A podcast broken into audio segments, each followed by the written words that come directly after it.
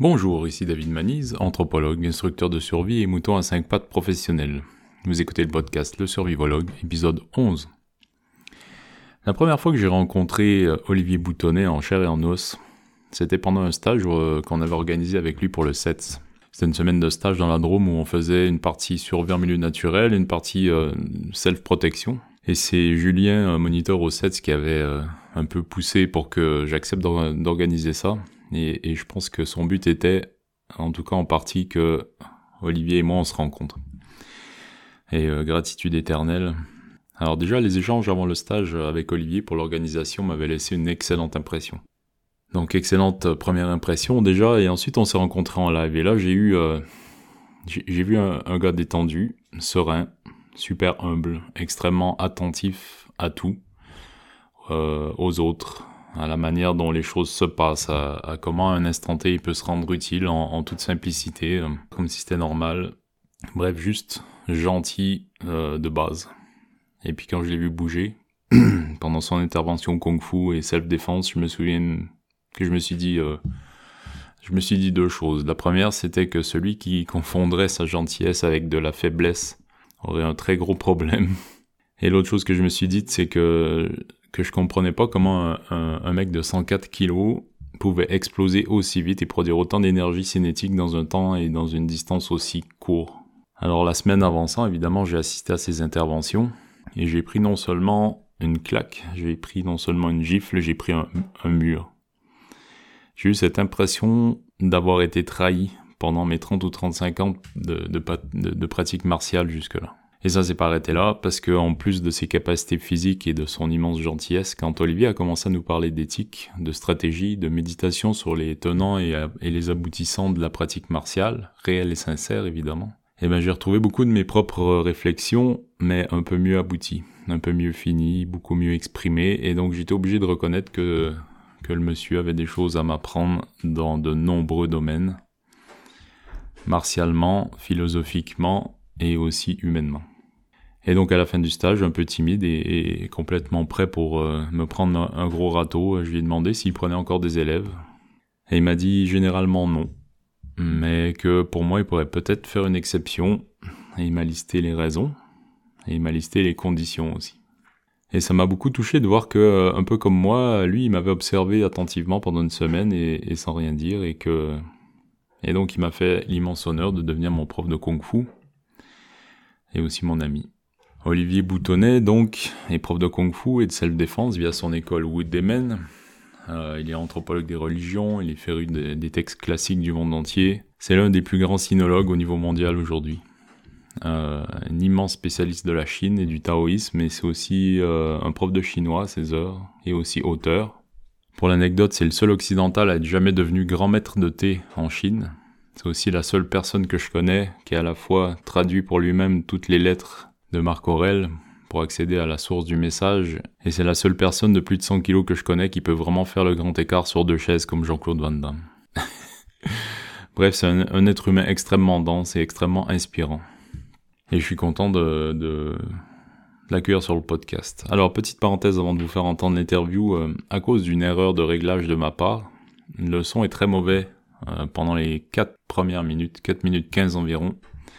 Alors je vous prie de m'excuser pour euh, ce, désagrément. J'ai choisi de garder quand même le début parce que en, bricolant le son, j'ai réussi à faire que ça soit à peu près audible, même si c'est un peu désagréable. Et puis euh, Olivier raconte des anecdotes que je trouve amusantes. Du coup, euh, du coup voilà, accrochez-vous 4 minutes 15 et puis après on retrouve un son correct. Moi, si tu veux, ça va nous ramener à Jackie Chan. À toi aussi. c'est pour ça, c'est pas trop original. c'est génial. Jackie Chan, t'as vu un film de Jackie Chan et t'as dit ouais je veux faire ça. Euh, ouais, quand j'étais gamin, j'étais. T'as commencé? Ouais. Ok. Euh, j'étais gamin, j'étais en vacances chez mes grands-parents. Et mon grand-père avait un magnétoscope, ce qui était assez, euh, assez peu fréquent à l'époque. Mm. Et ma grand-mère voulait me faire plaisir, et donc elle voulait me faire regarder un film. Mais donc elle m'emmène à la droguerie du coin qui louait les cassettes VHS. Elle me dit Qu'est-ce que tu aimerais voir? J'étais un peu des armées, je ne savais pas du tout, je n'avais jamais vu avant. Et puis euh, la vendeuse me regarde, elle me dit Bon, je sais pas, j'ai eu un arrivage ce matin, euh, peut-être des trucs qui pourraient t'intéresser. Donc elle sort le carton, elle fouille dans les cassettes, et là elle sort une cassette avec euh, pour titre Le chinoise des chaînes. Vieux film de Kung Fu, un premier film de Kung Fu de Jackie Chan en anglais, c'est euh, The Snake in the Eagle's Shadow. Et Ah oui. bon, euh, d'accord, je dis oui, merci madame, je savais justement rien. Et puis euh, c'est un film très, très kitschou, avec une, musique, euh, et euh, des chorégraphies, des bruitages, tu sais, pendant les combats. Ouais. Et, euh, et donc, ma grand-mère me met la cassette, et là je regarde. Le générique commence par une longue chorégraphie de Jackie Chan sur, sur un fond rouge, comme ça. Et puis ensuite, euh, se déroule le film avec les combats, et là, j'ouvre les yeux tout grands, et je dis, waouh, c'est ça que je veux faire. Mm. Mais mon grand-père était quelqu'un de sérieux, assez sévère. Et le bureau où se trouvait le magnétoscope était juste à côté de leur chambre à coucher. Moi, je dormais euh, dans une chambre euh, en sous-sol. Et euh, la nuit, je me levais sur la pointe des pieds vers 2h, 3h du matin. Je rentrais dans le bureau, tout doucement, j'avais pas loin. Et je mettais la vidéo sans le son. Je me la passais, je me la repensais. Et j'a- j'a- j'apprenais par cœur les chorégraphies. Et Génial. ensuite, je redescendais dans la chambre. Je répétais les chorégraphies. Et puis voilà, tout a commencé comme ça. Et t'avais quel âge à ce moment-là? Bon, je devais avoir, je sais pas, 10, euh, ouais, 10 11 ans peut-être par là. Moi, je pense que quand, ce qu'on aime, ce qui nous passionne quand on a 10 ans, ça reste pour toujours après. La, la preuve. Ouais, c'est sûr. Moi, quand j'avais 10 ans, je voulais toujours être dans la forêt, jouer avec des couteaux et faire du feu, et, et ça n'a pas bougé, quoi. Yes.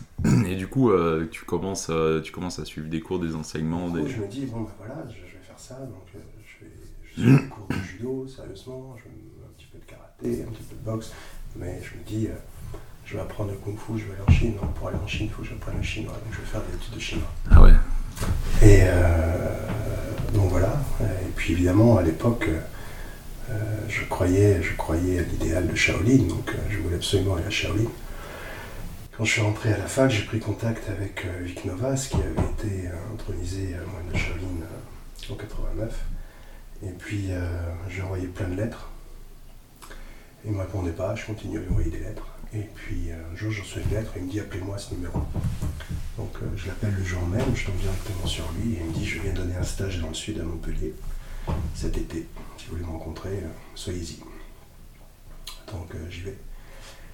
Et puis stage avec Novas qui a voulu éprouver ma motivation. Il m'a fait tomber dans les pommes deux fois. Ah Ouais, quand même. Et, euh, mais je me suis relevé à chaque fois plus motivé que la fois précédente. Et euh, il me dit Ok, c'est bon, je vais vous recommander. Donc il m'a recommandé. À Shaolin, où il avait ses entrées. Et euh, donc voilà, c'était un rêve de gosse. Mais euh, après, euh, en grandissant et en comprenant un peu plus euh, la réalité du monde chinois, bah, tu sais qu'il y a deux endroits où il ne faut pas aller euh, si tu veux apprendre les arts martiaux, c'est Shaolin et Wudangshan. Mais bon, et euh, à l'époque j'y croyais encore, donc euh, Shaolin a été assez... euh, euh, J'ai été pris comme élève par un des maîtres instructeurs du temple, Rong, qui m'a bien enseigné. À l'époque, il avait un autre élève occidental, on était que tous les deux, qui s'est illustré après, euh, tu sais, euh, euh, dans des journaux un peu à, sensation, parce que c'était le, le dépeceur de Bilbao. Il a, il vrillé après. Moi, quand je l'ai connu, il était, il était adorable. Et euh, petite, petite parenthèse pour l'anecdote, des années plus tard, on s'était perdu de vue avec Carlos. Et puis, euh, un jour, je sors du boulot à Paris, je cours après mon train Gare de l'Est. Et d'habitude, je, je prends la rame de tête, mais là, le train était sur le point de partir. Je monte dans la rame de queue. Je m'assois, puis je regarde en face de moi. Là, je vois une dame qui lisait un truc du genre le détective. Et je vois un Carlos en couverture, en tenue de moine, tu sais. Je dis, oh, Carlos, cool. Alors, euh, je vais voir la dame, et puis. euh, mais je m'approche, et là, je vois le titre, Le dépeceur de Bilbao. Hmm. Et euh, je dis, mais bonjour madame, elle me regarde comme ça. Je lui dis, euh, c'est c'est un ami à moi, le monsieur en couverture. elle me regarde, elle me dit, Hein vous devriez mieux choisir vos relations, monsieur. Je dis, mais qu'est-ce qui s'est passé Euh, Puis là, elle me fait lire l'article, et je découvre que donc Carlos avait, avait vrillé. Et donc à l'époque où j'étais à Shaolin, il y avait Carlos et moi, en occidentaux seulement. J'étais tout content, moi, ils m'ont blessé parce qu'en fait, leur kung-fu est complètement perdu, leur savoir-faire médical aussi, enfin bon, on pourra y revenir. Mais... Et euh, donc je reviens de, de Shaolin, entre-temps j'avais fait pas mal d'autres choses aussi. Et puis, euh, et puis j'ai eu une révélation avec, avec un monsieur que j'ai rencontré à, en région parisienne, Thierry Pruvot, qui pratiquait une forme familiale de Taizu Chuan. Et donc voilà, j'ai demandé de me prendre comme élève, il m'a formé. Mm. Et ensuite, il m'a recommandé auprès de Wu Chaoben, qui était euh, son professeur euh, chinois. Mm-hmm. Donc je suis allé me perfectionner après chez Wu Chaoben. Et puis euh, Wu Chaoben ne plus jamais enseigné après, il nous a confié la, la lignée et à moi. Donc le fil des chinoiseries, voilà, c'est celui-là. Ça a commencé par, par, une cassette VHS et ça mm. s'est formalisé très très profondément.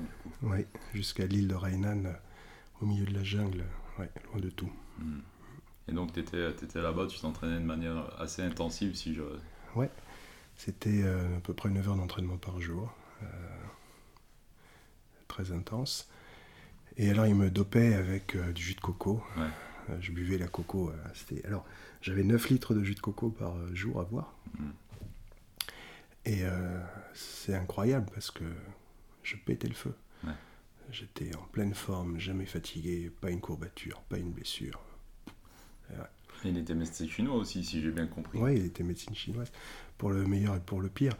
Du coup, j'avais pris goût au, jus de coco. Et euh, le problème, c'est quand tu rentres en France, t'es imprégné de coco et ça se mêle à ton odeur de transpiration et pendant trois mois tu peux même pas te supporter toi-même. Alors les autres n'en parlons pas. Mm. ils te voient de loin. Et, euh, et, alors une fois j'y suis allé une autre saison et j'avais hâte de reboire des, du jus de coco comme ça en cassant la noix. Et là il me dit non non. Vu ton état du moment vu le taux d'humidité vu la saison jus de coco interdit. Ce sera du euh, de l'aloe vera et donc j'avais mes 9 litres par jour d'aloe vera, sauf que ça c'était vraiment pas bon. ça ne pas être aussi. c'était pour des raisons médicales. Ouais. Mais oui, oui, soigner, soigner les gens avec euh, une médecine traditionnelle. Et euh, euh, je l'ai vu soigner des gens, c'était assez, c'était assez rigolo. Il y a des fois j'étais un peu sceptique, d'autres fois c'était impressionnant. il a même soigné un, un gamin dont le grand-père était euh, chef d'un service hospitalier à Pékin. Il n'arrivait pas à le soigner, donc ils l'ont descendu euh, chez Apuna, donc euh, au sud de la Chine, sur l'île de Hainan. Et Apuna a soigné le gamin à la sortie d'affaires. Et depuis ce jour, tous les ans, le père du gamin descendait depuis Pékin, les bras chargés de cadeaux, de gâteaux, de fruits, au Nouvel An chinois pour, pour offrir ça à Apuna pour le remercier. C'est des jolies histoires. Et quelle est euh, la différence enfin, La question est un peu, est un peu euh, chargée, mais euh, quelle est la différence entre la pratique martiale de Apuna et, ce que tu as trouvé à Shaolin? Donc Apuna c'est Jaoban, pour ceux qui ne savent pas, Apuna c'est la prononciation, non mais je l'ai dit avant toi, avant, donc t'inquiète, avant, donc c'est la prononciation en, dialecte de Jaoban, c'est le, même personnage. Eh bien, pour des raisons historiques, à la fois micro mais surtout macro, euh, au, lendemain du 19e siècle, qui a été une période d'humiliation pour la Chine, il y a eu des grands courants réformateurs qui considéraient que l'humiliation chinoise était euh, la conséquence des, des, superstitions chinoises et qu'il fallait donc faire table rase des superstitions et au contraire s'imprégner des savoir-faire occidentaux pour ensuite triompher de l'Occident. Et donc tout ce qui relevait de ces superstitions. Donc là, on parle des, républicanistes, euh, donc bien avant les communistes, puisque là, on est au début du XXe siècle. Et le problème en Chine, c'est que, enfin le problème, une des caractéristiques euh, en Chine, c'est que si on devait définir le génie chinois, ce serait par un principe d'analogie d'avoir réussi à dégager des principes fondamentaux qui structurent tous les champs de l'expression humaine l'architecture à la musique, en passant par euh, la peinture, euh, le combat. Mais euh, par ces principes d'analogie, en fait, ces principes fondamentaux sont avant tout cosmologiques. Hmm. C'est pour ça qu'il y a souvent un langage fleuri avec beaucoup d'allégories, de, un, code, un code symbolique assez, assez riche. Et du coup, ben, tous ces principes qui répondaient à des préoccupations cosmologiques ont été euh, qualifiés de superstition. Il fallait s'en défaire. Et euh, là-dessus, euh, en plus, a été ajoutée la dimension du il faut euh, développer l'individu sur le plan physique, sur le plan psychologique, et donc il faut prendre à, l'Europe toutes, les, toutes les pratiques d'enseignement physique et sportif qui contribuent à l'émancipation et au développement de l'individu. À cette époque-là, dans la première moitié du XXe siècle, vont s'ajouter les considérations de, charité chrétienne, de compassion bouddhique, et on, va arriver donc à dénaturer complètement l'art martial en le, teintant d'une spiritualité euh, euh, altruiste et un peu déconnectée de la réalité, on pourrait même dire euh, un peu romantique au sens de Mounier. Et, donc ça s'est peu à peu vidé de sa substance, la, vocation martiale a, peu à peu disparu. On peut situer la, la perte de tout ça entre les années 1910 et 1935, vraiment. Et euh, du coup, si on considère l'authenticité comme euh, le fait d'être conforme à sa vocation et à sa destination, eh bien les arts martiaux chinois ont en grande partie perdu leur authenticité. Hmm. Parce que la, castagne n'était plus vraiment de mise en fait. On fait croire que si, mais non. Et, euh, et alors, les grandes écoles de kung-fu qui avaient pignon sur rue ont reçu l'injonction d'arrêter de transmettre les superstitions. Et soit elles s'adaptaient et elle pouvait continuer à enseigner, soit elle fermait. Et donc euh, beaucoup d'écoles ont fermé. Il y a eu quelques traditions familiales qui ont continué sous le, sous le manteau, euh, dont, dont, la euh, moi je suis entré. voilà, et en plus, Wu Jiaoben, lui, a. Peut-être ses professeurs aussi, je sais pas, mais Wu Jiaoben, lui, a, vécu son kung fu comme vraiment un art de, un art de survie, puisqu'il a, il a beaucoup œuvré pendant la terreur blanche à Taïwan. Il a été un des principaux hommes de main de parti d'opposition, la dictature.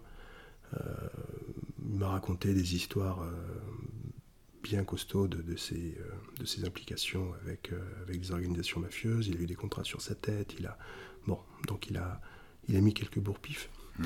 ce qui rend son kung-fu intéressant. Oui, effectivement. Et le, quelle est la partie euh, en guillemets de, superstition?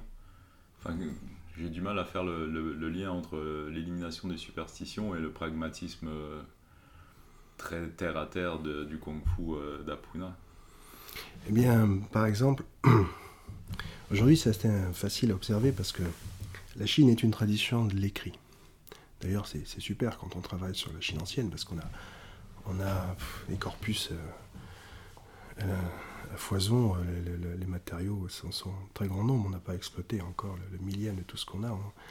Mais les écrits, donc les écrits ont survécu, les, savoir-faire traditionnels, euh, traditionnels ont, disparu pour une bonne part. La Chine les reconstitue depuis quelques décennies, mais tant bien que mal. Mais les écrits ont traversé toutes ces vicissitudes. Le problème, c'est que les écrits, euh, portent les principes euh, qui donc sont souvent les mêmes justement dans différents champs d'expression humaine. Mais après, ça c'est le squelette, il manque la chair, il mm. manque la technique, le savoir-faire propre à chaque discipline. Et ce savoir-faire est relevé d'une transmission euh, d'être humain à être humain, mm. de transmission orale. Et c'est tout ce savoir-faire de transmission orale qui, lui, a disparu. Ce qui fait qu'on se trouve dans une situation aujourd'hui, on a, par exemple, pour le domaine martial, les écoles ont leurs maximes, ont leurs poèmes, ont leurs chants, euh, et, puis des principes de pratique, seulement on ne sait plus quoi mettre derrière. Hmm. On a la phrase dans le texte, ok, mais qu'est-ce qu'on met, euh, qu'est-ce qu'on va mettre euh, derrière? Et donc quand on va parler, quand on va parler des trois trésors, avec le Jing, le Qi, le Shen, quand on va parler du ciel, de la terre, de l'union des trois puissances, quand on va parler des euh, qu'est-ce qu'on met derrière? Euh, Est-ce qu'on met juste des mouvements? Est-ce qu'on met des problématiques de gestes intérieurs qui, elles, justement, se sont perdues pour l'essentiel Et euh, le, kung fu est devenu maintenant, pour beaucoup, un, art d'opposition et de construction un peu composé de mauvaise gymnastique et d'une irrationalité totale en matière d'efficacité martiale. Mmh. Et, le moindre combattant de l'UFC mais des branlées à, ceux qui prétendent être des grands maîtres de ceci ou de cela. Et, ces grands maîtres-là sont persuadés qu'ils sont des grands maîtres de ceci ou de cela, mais ils ne savent pas qu'en fait, euh, ils ont perdu la, la substantifique moelle du, combat. Et aujourd'hui, le, kung fu est, est entaché de tout ça. Et donc, ben, alors lui, au Urban, c'était un peu, c'était un peu l'inverse, c'est-à-dire que lui, dans son enseignement, euh, ce qui comptait, c'était de faire mal à l'autre. Hmm. Pour la, considération du combat, parce qu'à côté de ça, c'est un gars bienveillant et charmant. Mais... Et, euh, donc tout ce qui justement euh, me ramenait à des principes philosophiques, cosmologiques, il fallait écarter. Il voulait même pas enseigner les noms. Et alors moi qui apprenais le chinois, j'étais un peu frustré de ne pas pouvoir connaître le nom. C'est à peine s'y donner le nom des formes. Et puis deux, trois principes qu'il considérait vraiment importants, mais le reste, c'est jamais le nom. Puis se fâcher. Il y a ceux qui connaissent les noms, puis il y a ceux qui savent pratiquer. Choisis ton camp. Et, euh, mais je comprenais pas trop pourquoi. Et puis plus tard, en travaillant dans le cadre de mes recherches académiques sur le, taoïsme médiéval et en, traduisant des textes alchimiques, à un moment donné, dans un texte, je tombe sur une phrase où l'auteur dit euh, faites attention à ne pas vous égarer dans les noms. Hmm. Et là, ça, ça a fait tilt, parce qu'effectivement, le chinois a une particularité, c'est la dimension performative. Et ce qui fait que le choix d'un caractère, le choix d'une image symbolique, est censé mettre en œuvre tout un ensemble de choses. Et euh, du coup, on peut facilement perdre l'objectif initial en, cherchant peut-être à l'excès des sens cachés, des, et du coup, ben, on tombe dans une forme de, de, raisonnement qui, qui n'a plus rien à voir avec, euh, avec la destination première, qui est de, de, mettre un coup de poing dans le nez. Quoi. Bah. Et, et euh, l'espèce de self-similarité qu'on peut trouver intellectuellement entre euh, l'architecture et, une forme de kung-fu ou, ou d'autres aspects, nous, moi personnellement, m'a souvent tenté dans cette dérive-là, justement, d'essayer de trop intellectualiser. Et, euh, ça m'a fait.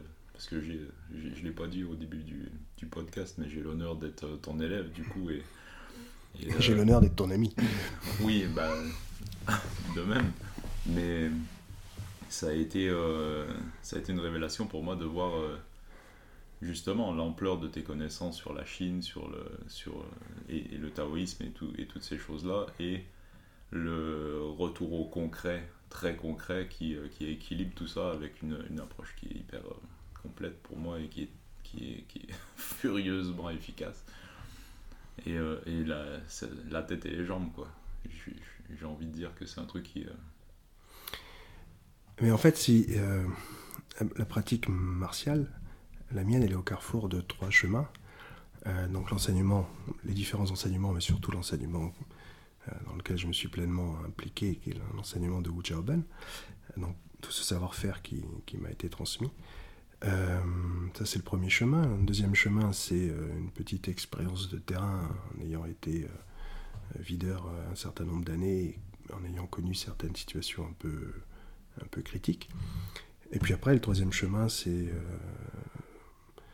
un chemin plus personnel de recherche que j'ai pu mener sur la, manière d'appliquer le corps en situation critique, dégradée, etc.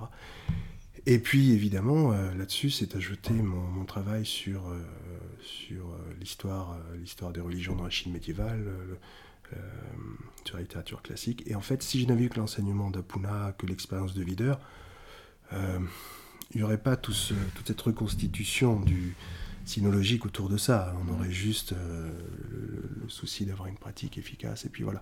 Et donc, c'est aussi un peu une, la conséquence de choix personnels, d'un parcours personnel, d'avoir essayé de reconstituer un peu tout ça autour pour dégager une cohérence un peu plus euh, grande. Et puis c'est l'idéal euh, d'une maxime qui, qui, euh, qui me, une des maximes qui me guide depuis que je suis gamin. C'est en chinois on dit Wang ou Shuan Chuan, c'est parvenir à la complétude à la fois dans l'épée et dans la plume. Mm-hmm. C'est un truc qu'on retrouve souvent chez les classiques d'ailleurs, euh, cette mm. notion de, de, réconcilier ces entre guillemets paradoxes, mais c'est. Ben. Euh, parce que ce sont, sont deux versants d'une même montagne et ce sont, pourvu qu'on ne s'égare pas, mm-hmm. ce sont deux chemins qui, qui ramènent à l'essentiel parce que, parce que la mort est là toujours. Donc comment, comment on compose. Euh, Comment fait-on commerce avec la violence Comment on compose avec la proximité de la mort Et il y a l'action, il y a la réflexion, il y a l'éthique qui nourrit l'action, euh, qui nous permet d'être, d'aspirer à être un peu plus serein par rapport à tout ça. Mm. Ouais, méditer, méditer sur la mort tous les jours, etc. C'est, je pense que c'est une, discipline qui, qui, ramène au concret et qui évite qu'on s'éparpille dans des choses qui sont pas je vais dire qui sont pas utiles, mais qui sont pas nous, quoi, qui sont pas une expression d'un truc plus vrai, même si j'ai envie de mettre des guillemets dans plein d'endroits dans ma phrase. Oui. En fait, l'éthique, c'est une. L'éthique consiste à, à, nourrir une cohérence existentielle. Hmm. Il y a Reverdy qui définissait l'éthique comme une, une esthétique du dedans. Et donc je pense qu'on peut très bien euh, faire le choix de, de, vivre sans tous ces questionnements-là. Mais pour peu qu'on s'investisse dans ces questions de, de, protection personnelle, de défense personnelle, euh, à mon avis, si on n'a pas de, de réflexion éthique en amont, euh, c'est à la fois incomplet, bancal et dangereux. Bien sûr. Et s'impliquer là-dedans, ça implique, ça nécessite de justement de nourrir une éthique. Alors euh, chacun à sa façon, hein, avec ses outils, mais euh, et puis euh, et puis ça pose comme fondement une rigueur du vivre et une, certaine une certaine assaise existentielle, sans rien d'excessif, mais justement pour garder cette cohérence existentielle. Bah bien sûr. C'est, euh, et c'est un truc que j'ai. Enfin, de mon côté, avec la survie, c'est un truc qui m'a, qui m'a toujours euh, taraudé, cette question de cette question-là et j'ai retrouvé euh, dans, dans, ton approche du kung fu la même, la même préoccupation. C'est un des trucs qui a fait que j'ai eu envie de, bosser avec toi, notamment. Entre autres. Aussi, il y a juste tout bêtement la manière dont, dont tu bouges quand on a organisé ce stage dans la Drôme. Où, alors, enfin, ceux qui ont on, est sur, on est en audio et on peut pas vous montrer euh, comment Olivier bouge, mais euh, c'est assez impressionnant de voir un, gabarit de, quoi? 104 kg, 105 kg Ouais. Mhm. Qui, euh, qui explose aussi vite et aussi fort avec vraiment chaque partie du corps qui en, en, harmonie et avec une, une, dynamique qui est indescriptible en audio. Mais bref. J'ai euh, et beaucoup aimé euh, j'ai beaucoup aimé justement cette, euh, cette approche éthique dont tu nous parlais dans le, dans le stage. Et c'est la première chose dont tu parles d'ailleurs dans ce dans, l'enseignement de, la self-défense donc où il mène et, et voilà. Bref. Et du coup la Chine les ermites ah les ermites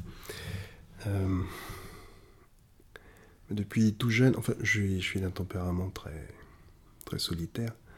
Et euh, du coup, ça a aussi orienté mes lectures de jeunesse, etc. Et, euh, on s'aperçoit que une ligne de force transversale différentes sagesses existentielles, appelons-les comme on veut, mais c'est un terme générique, disons, en philo. Euh, c'est de nourrir une, indépendance affective, une indépendance intérieure, qui est souvent mal comprise, euh, parce qu'on peut ramener ça à, un manque de, bienveillance, un manque d'altruisme, de l'égoïsme, alors que pas du tout. Mhm. C'est quand on est bien avec soi-même qu'on est bien avec les autres. Mhm. Et, et euh, c'est quand on aime les gens qu'on n'a pas besoin d'eux. Mhm. Et on se retrouve souvent à côtoyer des gens qui souffrent parce que parce qu'en fait ils ont ils ont besoin d'autrui plus qu'ils ne les aiment. Et donc ça c'est ça crée des, fragilités des souffrances. Et Aristote euh, parle du, bonheur de se suffire à soi-même de se rendre aimable à soi-même aussi. C'est tout un programme au sens le plus noble du terme. Mais c'est un sacré travail. Mm-hmm. c'est un gros boulot de construction. De toute façon les parcelles de liberté euh, s'acquiert à force de, travail. Et alors, donc partant de ce, tempérament-là un peu, un peu solitaire, la question euh, de l'engagement et du retrait me taraude depuis bien longtemps. Et elle a guidé mes, mes recherches universitaires, elle les guide toujours, c'est un de mes axes de recherche. Et en fait, j'ai euh, voulu trouver des, des réponses à la question du retrait. Une vieille question, puisque le, retrait, on peut, se, on peut se retirer pour des raisons euh, de, négatives au sens propre du terme, c'est-à-dire pour euh, faire du retrait un, refuge contre la brutalité du monde, ce genre de choses. Et on peut aussi aspirer au retrait de façon positive, comme étant une voie pour se réapproprier soi-même.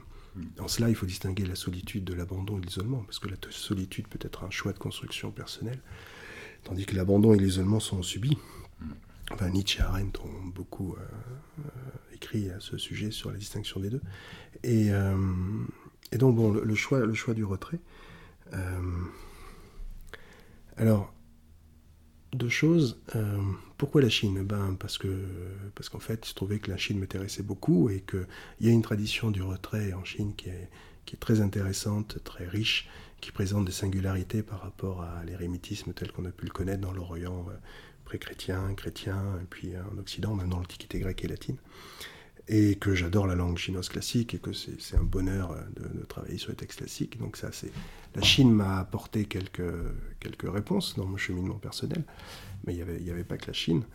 Et si je prends euh, mon exemple, euh, j'aspire au retrait.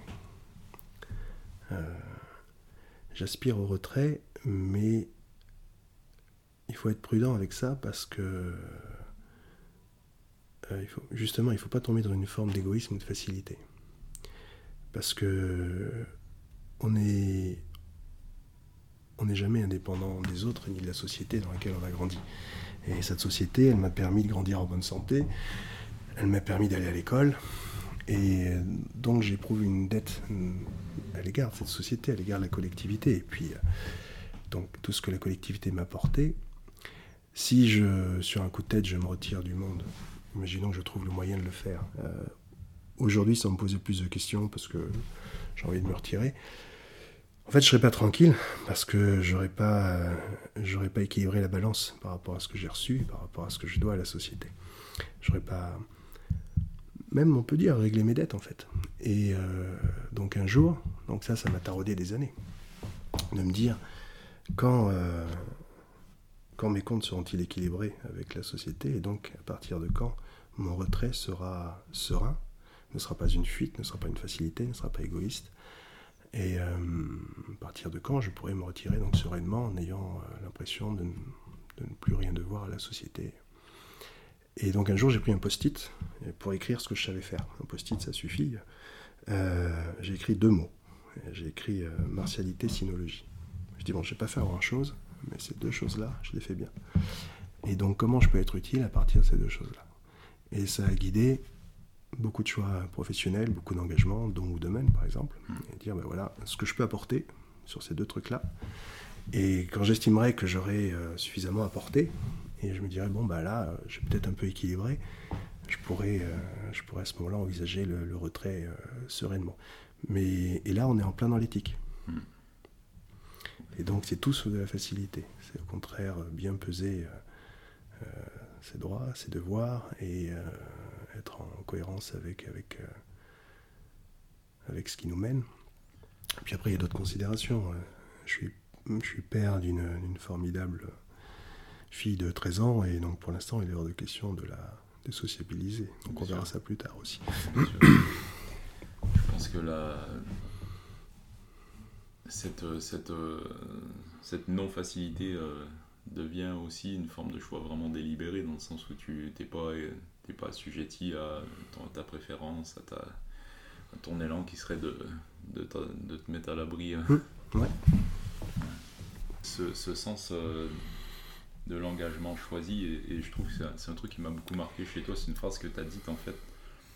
Tu disais le, le luxe c'est de pouvoir aménager librement ses entrées et ses sorties du monde. Mm. Et, euh, ou à loisir, c'est le terme que tu avais employé, je me souviens. Euh, et je trouve que ce, cette, euh, cette manière de faire les choses très délibérément est, est, très, très présente chez toi, en fait, dans tout ce que tu fais, même dans, le, dans la pratique martiale il y a une attention qui est portée à ce que chaque, chaque partie du corps soit habitée, soit pleine. Il y a le geste intérieur, il y a, il y a tout plein de, tout plein de choses qui ramènent beaucoup à, ce, à cette notion de faire les choses délibérément. Est-ce que tu as envie de nous en dire un peu plus? Eh Bien, délibérément dans la mesure du possible, toujours. Euh, donc oui, le, en fait, quand on peut rebondir sur la phrase, quand on étudie l'histoire de l'érémitisme, du retrait, euh, on s'aperçoit que les retraits, euh, les formes radicales du retrait sont très rares, mhm. très très rares. Elles concernent certaines, certains courants religieux pour la plupart du temps, mais en, général, et notamment pour ce qui concerne la Chine, très souvent on a une forme d'idiorhythmie et une forme justement d'aller et venue dans le monde et euh, d'ailleurs, c'est rigolo parce que quand on, quand on lit les œuvres, les textes des ermites, ils se décrivent comme des, ermites perchés sur des cimes inaccessibles. Et quand toi, tu es jeune, tu es dans la bibliothèque en train de découvrir ces textes que tu traduis comme ça à tâtons, tu dis waouh, tu as des images magnifiques où effectivement tu les imagines dans des, grottes ou sur, perchés sur des, falaises où ils sont à l'écart du monde. Et, tu peux pas les rejoindre, etc. Et puis quand tu arrives ensuite, quand tu fais leur prosopographie, leur biographie, quand tu marches sur leurs pas, et tu arrives à retrouver où ils se sont retirés, à retrouver les grottes où ils se sont retirés, les endroits où ils ont fait construire leurs ermitages. Euh, bah là, tu t'aperçois qu'en général, c'est au pied de grandes collines verdoyantes, à côté d'un cours d'eau, pas trop loin d'un village. Bon. et, euh, là, tu dis, ah ouais, c'est pas tout à fait ce qu'il m'a vendu dans son poème au 8e siècle. Ça me fait penser à, Taureau qui s'était euh, retiré un peu de la même manière. Oui, mais qui recevait des gens. Et d'ailleurs, on parle d'expérimentation euh, existentielle pour Taureau.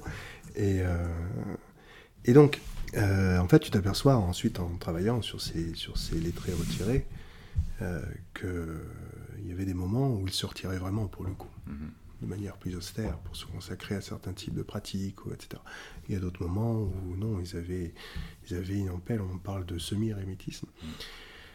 Et donc oui, on s'aperçoit que Sénèque en parle très bien d'ailleurs, lorsqu'il dit qu'il y a, il y a des moments où en fait la foule nous, nous, fait éprouver le besoin de nous retirer du monde, et puis ensuite le retrait nous fait éprouver le besoin de retrouver les autres, et que, et que cette dynamique-là, cette respiration-là doit, doit animer notre, notre façon d'habiter le monde, la cité, etc. Et c'est assez vrai. Et donc, le luxe, c'est effectivement de pouvoir se, donner les moyens de le faire. Hmm. Pour ne, à la fois pour ne pas subir, mais aussi parce qu'en ne, en ne subissant pas, on est en mesure de donner mieux et plus. Donc c'est tout ça, ça, ça se, à la fois un équilibre personnel et toujours notre rapport aux autres.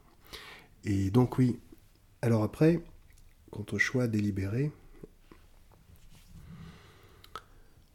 en fait je crois que on essaie de marcher sur deux jambes, l'une étant la démarche raisonnée et l'autre étant la démarche incarnée, plus par le corps. Et martialement, c'est tout à fait ça, c'est-à-dire que la, démarche raisonnée va nous permettre de cultiver une éthique, de définir la manière dont on veut faire commerce avec la violence, la manière dont on est prêt à, amorcer un engagement qui pour le coup peut nous mener euh, jusqu'à des choses euh, euh, graves. Et euh, donc, il ne faut pas le faire à la légère, il ne faut pas prendre ces engagements-là à la légère, il faut être en mesure de peser le pour et le contre. Et puis, euh, et puis c'est aussi cette démarche raisonnée qui va nous permettre d'établir des cahiers des charges pour, euh, se doter d'une trousse à outils, pour essayer d'être le plus rationnel possible dans la, gestion des situations, dans l'anticipation de situations, pour, essayer de, limiter les risques, de pousser toujours les, limites de, l'efficacité en situation, etc.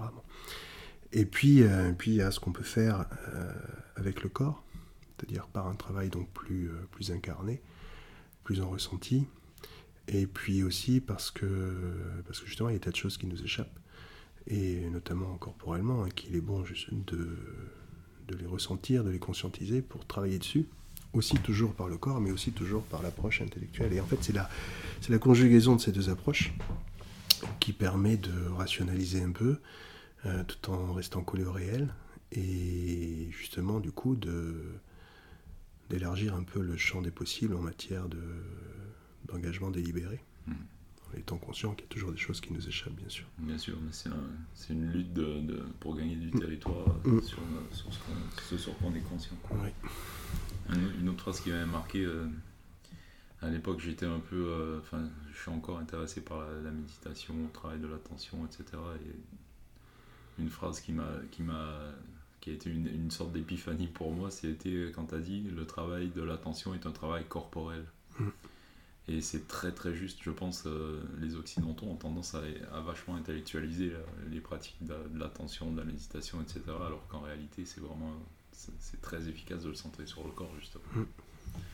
Et il y a, enfin, tu résous plein de paradoxes, pour moi en tout cas, dans, tes, dans, ces, dans ces, ces- des petites phrases comme ça. Tout comme le, le paradoxe entre la distanciation du monde et l'implication dans le monde, qui est un gros problème chez moi aussi. J'ai toujours tendance à vouloir fuir dans ma montagne, mais, mais je me sens euh, l'obligation aussi de m'impliquer et c'est. Ouais, bref. Génial. Et donc, tu es allé du coup en Chine à la rencontre de ces ermites pour. euh, Ouais. enfin, sur la trace des, des ermites du, euh, déjà du 8e siècle avec Wu-Yin, etc. et, et d'autres, et, et des, des ermites qui sont encore aujourd'hui, euh, enfin qui à l'époque en tout cas étaient, étaient en train de vivre cette... euh, Oui, j'ai travaillé sur euh, dans mon domaine de recherche académique concerne euh, la religiosité illettrée euh, dans la Chine médiévale et ça en particulier le- le- chez les lettrés taoïstes Mhm. et les lettrés taoïstes euh, dans un courant taoïste particulier et aussi donc la question du, du retrait. Donc euh, réussi à marcher sur les traces de certains ermites du, du 8e siècle, à retrouver euh, certains endroits. Euh, c'est très touchant, et puis les, à les refaire un peu vivre quelques siècles plus tard à l'autre bout du monde, ça c'est chouette. Et puis effectivement, je suis aussi parti à la recherche euh, d'ermites euh, aujourd'hui en Chine. Enfin, maintenant, ça fait quelques années, mais j'en ai trouvé. Euh, notamment, celle qui m'a le plus marqué, c'était une vieille dame sur le roi Shan, qui est pas loin de la ville de Xi'an. C'est le mont sacré de l'Ouest. Et donc j'étais, ça fait plusieurs jours, j'étais euh, dans le village euh, éponyme, au bas de la montagne. Et puis, euh, euh, c'est une montagne pas très élevée, elle fait 2200 mètres.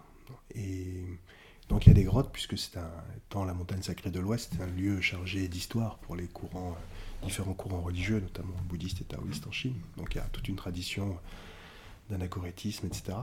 Et j'ai vu plusieurs ermites. Et puis j'étais poursuivi, enfin poursuivi, j'étais accompagné quand j'étais dans le village, parfois poursuivi aussi mais par des enfants.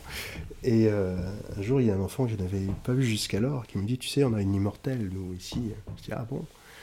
Et Il me dit, oui, elle est de ce côté de la montagne. Et je dis, ah tiens, je suis pas encore allé, je vais y aller. Et euh, donc j'ai réussi effectivement à la trouver, après quelques péripéties. Et puis, euh, c'était une dame d'un certain âge. Elle m'a dit avoir 99 ans à l'époque, donc je ne peux que la croire. Et euh, donc elle, elle ne parlait pas bien mandarin, hein. elle parlait plutôt euh, son dialecte, et moi je ne parlais pas son dialecte, je parlais mandarin, mais on a réussi à se comprendre. Et donc elle m'a vraiment gentiment accueilli. Alors c'est toujours délicat quand tu vas rencontrer les ermites, puisque euh, s'ils se sont retirés, c'est pas pour qu'on vienne les embêter. Et puis ils sont eux dans une, dans une démarche euh, spirituelle, etc. Donc ils ont aussi euh, des cadres propices à leur pratique spirituelle. Et, bon. et donc il faut y aller avec beaucoup de délicatesse, euh, d'humilité, de politesse. En même temps, la plupart du temps, ils sont très contents de te voir. Euh, donc tu es toujours bien reçu. Et puis, euh, donc elle m'accueille. Je la vois, elle était accroupie et euh, c'était au sommet d'une côte comme ça. Donc je m'arrête. Et elle me voit, elle me fait signe de m'approcher. Puis on commence à discuter tant bien que mal. Et puis elle m'a emmené dans sa grotte.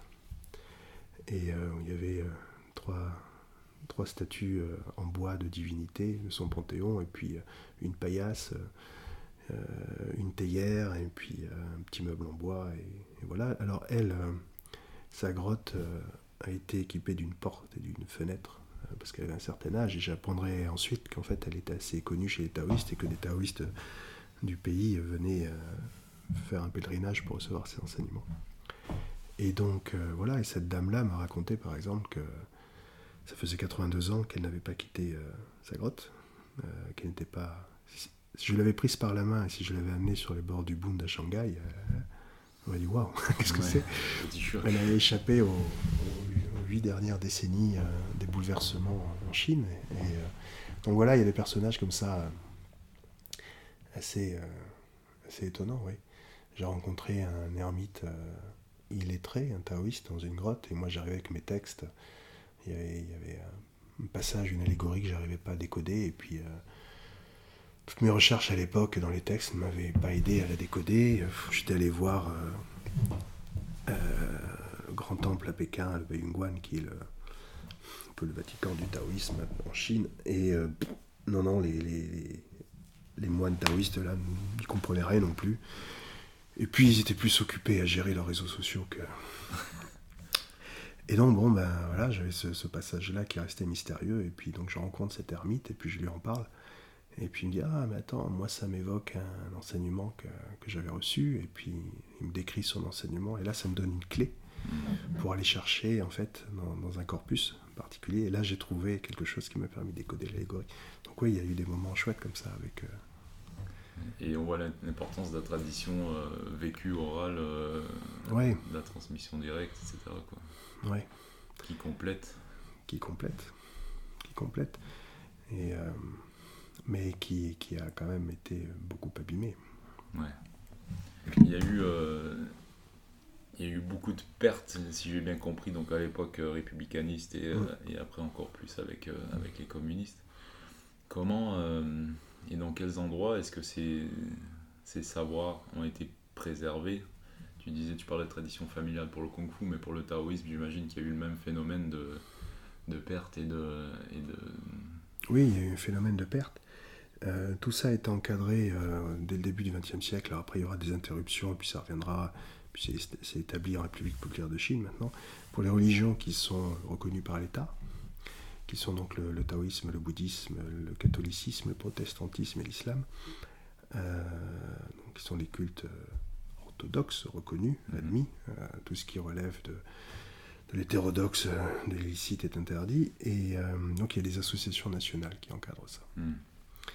Euh, voilà. Alors en fait, ce qui s'est passé, c'est que le canon taoïste, on va dire la version finale du canon taoïste, l'ensemble des écritures taoïstes, eh bien, euh, a connu une histoire très riche. Bon, mais la, dernière édition, pour faire simple, parce que c'est un peu plus compliqué, mais date de 1445, il y aura des suppléments après. Il y a eu un incendie, bon, il y a des planches qui ont été conservées. Mais tout ça, euh, les nationalistes, les républicanistes, nationalistes, communistes ont mis tout ça de côté, ont posé une chape de plomb sur les, traditions religieuses. Et euh, ces traditions-là, certaines, ont survécu à Taïwan, sont développées à Taïwan, se sont aussi mélangées aux traditions locales, etc. Et la, les études taoïstes, en fait, sont assez récentes. Et les chercheurs euh, français euh, sont les, pionniers de ça, et la, sinologie française en la matière est vraiment euh, de haut vol. C'est un honneur de marcher dans les pas de, ces gens-là. Et notamment, c'est Christopher Schipper, qui est décédé il n'y a pas longtemps, qui avait été directeur d'études à l'école pratique d'autres études, qui lui a, est parti faire un terrain à Taïwan et a réussi à devenir, à être intégré dans une filiation de maîtres célestes à Taïwan, la tradition des maîtres célestes à Taïwan. Et lui, il avait la culture des textes. Et donc, il reçoit toute l'initiation rituelle avec euh, les chants, etc. Et il s'aperçoit, en fait, que ces chants, ces rituels se fondaient sur des textes du canon taoïste. Et ça, personne n'avait fait le rapprochement. Tout ça, c'était perdu, en fait. Ah je simplifie, mais dans les grandes lignes, c'est ça. Et donc c'est lui, euh, quelques autres, mais qui, qui du coup ont, donné... Alors ça s'inscrivait dans la continuité de recherche qui, qui, avait quand même été euh, déjà lancée par les Japonais au milieu du XXe siècle, mais qui, à fort de ce rapprochement, ensuite a, a donc lancé, donné vraiment un vrai souffle à, à l'étude de, de l'histoire du taoïsme, à l'étude des textes, à l'étude du canon, et euh, donc... voilà, et donc on n'en est encore qu'au début, même s'ils ont fait un travail extraordinaire. C'est un univers sans fin, j'ai l'impression. Et, j'ai l'impression que l'étude des classiques chez toi est quand même une constante. Oui. Et, euh, l'étude des classiques, tu sais, il y a l'ajaxial dont parle euh, Jasper, euh, quelques siècles avant notre ère, quelques siècles après notre ère, dans lequel toutes les grandes traditions se sont, sont nées, sont construites. En fait, par exemple, si on prend juste l'Antiquité grecque et latine, les textes, les textes de philosophie euh, et des, textes. J'aime beaucoup Sénèque, par exemple, malgré les reproches que certains peuvent lui adresser, parce que Sénèque jette un pont entre les, les épicuriens et les stoïciens, et je trouve que ça, ça donne une façon d'habiter le monde plus, plus nuancée et plus complète. Et quand tu lis les textes de Sénèque, ce sont des vrais textes, parce que peu importe euh, le cadre euh, temporel, le cadre spatial, il parle de toi dans le texte. Mhm.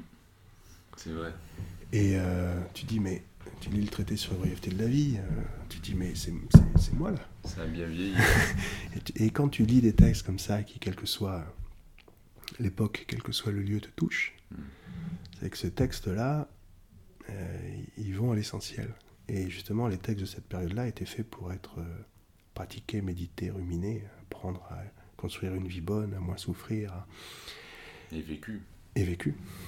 Et, euh, et Léo Strauss, on en parlait hier, mais il a cette définition ce que représente pour lui le, terme classique, c'est ce qui nous permet d'appréhender le monde dans la fraîcheur d'un premier matin, c'est-à-dire une forme de rapport euh, intuitif, perceptif au monde, où euh, on est tout de suite en phase avec l'essentiel. Euh, et, la théorie vient après.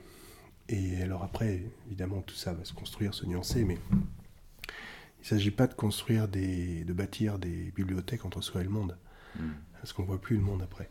Mais justement, les classiques, ce sont ces textes qui nous permettent de rester en phase avec le réel à mesure qu'on construit notre connaissance de ce réel-là, mais sans jamais s'éloigner de lui, parce que mm. c'est une contradiction qu'on trouve souvent, hélas.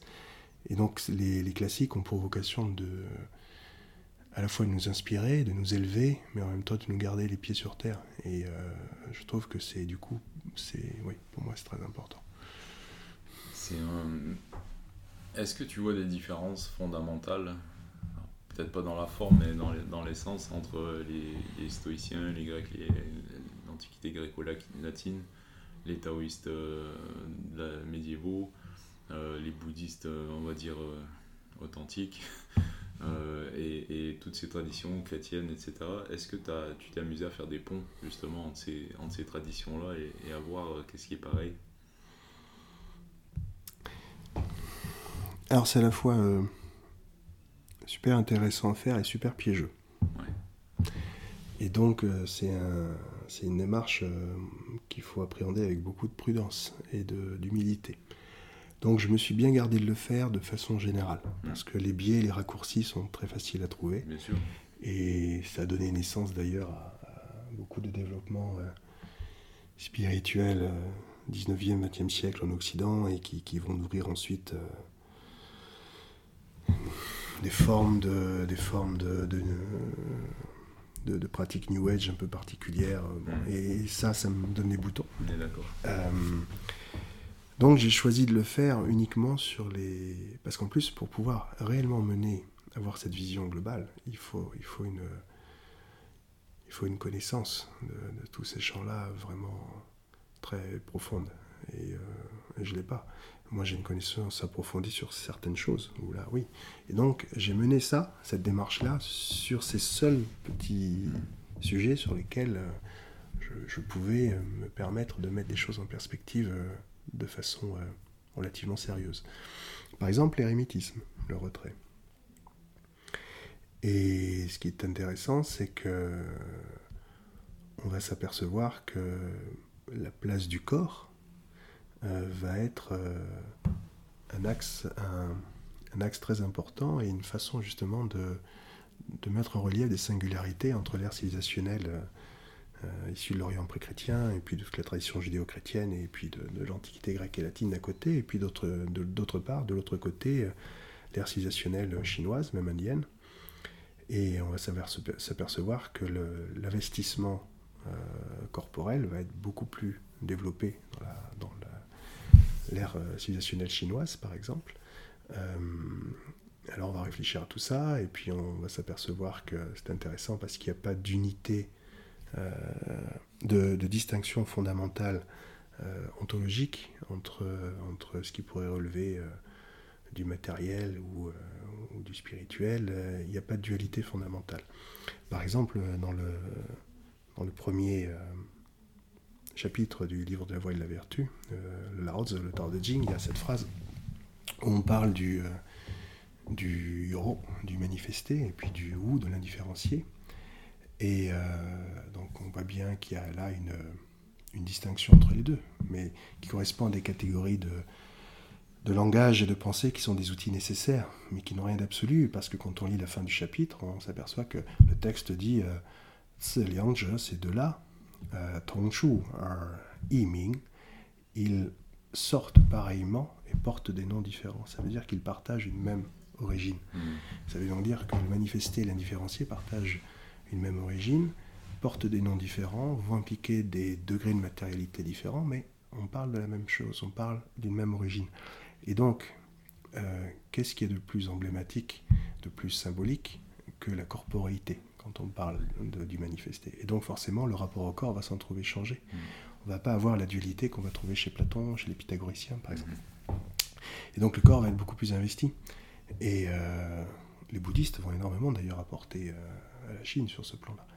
Et, donc, euh, une des différences, c'est tandis que les chrétiens vont partir dans leur thébaïde, dans le désert, pour en fait éprouver les chairs, éprouver la corporalité, pour, pour nourrir l'amour, l'amour divin, eh bien, les, taoïstes vont se retirer dans des cadres plutôt sympathiques, verdoyants, et vont méditer sur la forêt qui les entoure, méditer sur la montagne dans laquelle ils se retirent, pour en percevoir l'harmonie organique, et par ce jeu d'analogie dont on parlait tout à l'heure, euh, s'inspirer de cette harmonie organique pour nourrir leur propre euh, harmonie euh, organique, parce que en fait on est sur des, des jeux d'échelle différents, mais d'analogie entre différents microcosmes par rapport à un macrocosme donc on va avoir euh, plutôt le, souci de, dégager euh, l'harmonie qui sous-tend le manifesté pour le reproduire en soi-même, mm.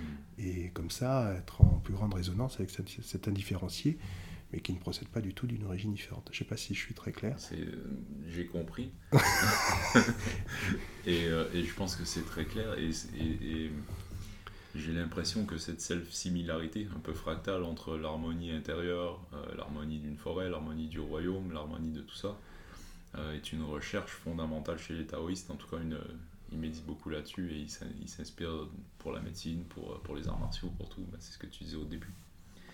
Euh, et effectivement, chez les chrétiens, chez, chez d'autres, dans d'autres traditions, il y a, j'ai l'impression d'une rupture entre le, le divin et le, et l'humain et le corporel, etc., d'une réelle dichotomie entre les deux, qui, à mon avis, prend quand même sa source dans la, dans la cosmogonie euh, chrétienne et la cosmogonie taoïste qui sont très différentes. Et en fait, le christianisme révèle un certain embarras à l'endroit du corps. Alors souvent... Mais est-ce que c'est... Pardon, je te coupe, mais les premiers chrétiens, si on prend les textes les plus anciens, est-ce que c'était autant marqué ou est-ce que ça n'a pas été mis en place petit à petit par le on fait euh, la différence en général entre le dualisme et la dualité. Euh, le dualisme impose la prééminence d'une des deux entités sur l'autre, donc l'esprit sur le corps, le bien sur le mal. La dualité euh, met ces deux entités sur un pied d'égalité et les soumet aux mêmes contraintes morales, etc. Et donc tout ça a varié selon les époques, mais la tendance dominante a été celle du dualisme. Mais on a des, on a des, des embarras et et au XIIIe siècle, on, des textes vont parler de l'amitié musicale, de l'âme et du corps, il va y avoir mhm. des choses comme ça. On va avoir euh, Saint François qui, qui euh, avant de mourir, va évidemment euh, tout à coup avoir une révélation sur ce corps, mon frère. et, et c'est vrai que quand tu essaies de, de creuser les pratiques corporelles dans le christianisme, tu vas aller voir du côté des orthodoxes un peu plus, la philocalie, la prière sur le cœur mais tu vas t'apercevoir qu'en fait, on est sur un travail de, répétition et de méditation sur la figure du Christ qu'on va intérioriser, etc. Mais c'est pas du tout le même rapport euh, au corps qui est moins une ouverture qu'un enfermement dans une ère de prière. Et certains ont parlé de la messe comme un yoga du souffle, hein, essayer de travailler aussi. bon, donc on peut, on peut trouver des choses bien sûr, et puis, mais là je ne connais pas assez le sujet, mais, mais ce qui est sûr quand même, c'est que le, pour ce qui relève du retrait, euh, le corps est quand même beaucoup plus impliqué euh, en Chine. Euh, je sais que tu des taoïstes, mais, on s'aperçoit que quand on travaille sur l'histoire des religions en Chine, il y, a, eu deux grandes tendances. Il y a, ceux qui ont considéré que le, bouddhisme s'était totalement acculturé à la Chine. C'était l'hypothèse de Kenneth Chen, par exemple. Et puis d'autres, comme Eric Zurcher, ont considéré que le bouddhisme avait conquis la Chine. Et puis ça fait maintenant quelques décennies, 20, euh, 20 ans, 30, mais surtout 20, euh, qu'ont émergé ce qu'on appelle les études bouddho-taoïstes, qui en fait mettent en perspective euh, ces deux approches, et puis on s'aperçoit que c'est ni blanc ni noir, que c'est toujours entre les deux, et qu'il y a eu des jeux, des jeux d'influence réciproque, de rejet réciproque, mais n'empêche que visiblement le, bouddhisme semble avoir énormément apporté au taoïsme en matière de, pratiques méditatives à l'endroit du corps. Et est-ce que le bouddhisme et potentiellement le taoïsme ont pas influencé aussi les, Grecs euh, Et j'ai l'impression qu'avec les, les, armées d'Alexandre qui ont quand même été très loin en Asie, euh, mm. il y a eu des emprunts, en tout cas, ne serait-ce que de l'iconographie. Euh, bouddhiste notamment avec les, les, auréoles et ces choses-là qui sont apparues à ce moment-là, etc. Oui, oui, il y a des études qui, qui, qui évoque ces, choses-là. Euh, j'ai pas d'avis, euh, j'ai pas d'avis euh, défini sur la question. Ce qui est sûr, c'est qu'on n'est pas au bout d'une surprise. par exemple, pour la Chine, il y a, il y a une équipe internationale dirigée par des Allemands il y a deux ans qui ont proposé une hypothèse assez folle, mais qui semble, qui semble être sérieusement étudiée aujourd'hui sur le. T'as entendu parler de l'armée enterrée des, premiers empereurs de Chine. Euh, donc toutes les pièces ont été cassées, c'est la reconstitution. Euh, personne n'a trouvé de statue entière dans une grande salle parce qu'il y a eu des, il y a eu des glissements de terrain, enfin tout a été détruit, donc c'est un vrai travail de, reconstitution. Et, mais il y avait. Euh, ce travail de reconstitution a posé des énigmes, et notamment. le fait, on s'est aperçu qu'il y avait une réelle esthétique, par exemple, de l'épaule dénudée, ce qui n'avait rien de chinois. Mm. Euh, on s'est aperçu que, que euh, cette création était, euh, ces, statues étaient vraiment très esthétiques. On, va s'apercevoir que la dynastie suivante, on va avoir des statues aussi, mais beaucoup plus frustres. Il y a une forme de savoir-faire, d'esthétique qui s'est perdue. Donc ces énigmes-là ont conduit les chercheurs à s'interroger sur qu'est-ce qui a bien pu se passer. Là-dessus, on a eu des découvertes sur des recherches ADN sur des momies dans le nord-ouest de la Chine qui ont montré que des populations grecques il s'était installé euh, déjà là, était sédentaire depuis longtemps. Il y a eu Alexandre, etc. Et euh, le premier empereur, c'est le troisième siècle avant notre ère. Et donc là, la théorie, c'est que euh, peut-être y avait-il des artistes grecs sur le chantier. Pour, pour conseiller tout ça. C'est une hypothèse super intéressante. Et donc, on va de découverte en découverte comme ça. Et je pense qu'on n'a pas fini de, de découvrir des poches de résonance sur les dialogues comme ça entre ces différents mondes. Et ça, enfin moi je, je suis dans, depuis quelques années, j'ai envie d'abattre des murs et de construire des ponts. Du coup, dès que mm.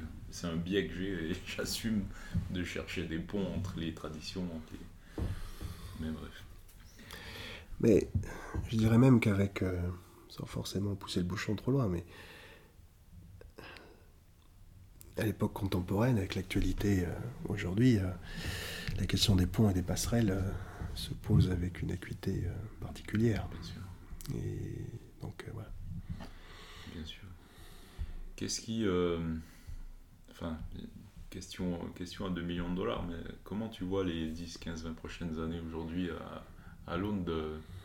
Parce que le truc que je trouve intéressant chez toi, c'est cette profondeur de lecture très historique de la culture en fait, enfin de la religion, mais de la culture au sens plus large, parce que la religion forcément détermine beaucoup la culture. Euh, comment tu vois les prochaines années Le prix proposé n'était pas assez élevé pour que je réponde à ta question. Euh, c'est une bonne question. Euh, un monde pluripolaire. Euh, je ne sais pas si on a encore tous les, tous les paramètres euh, avec toutes, tous, les, tous les facteurs de bouleversement et d'instabilité Forcément, la qui sont à l'œuvre. est un ordre difficile.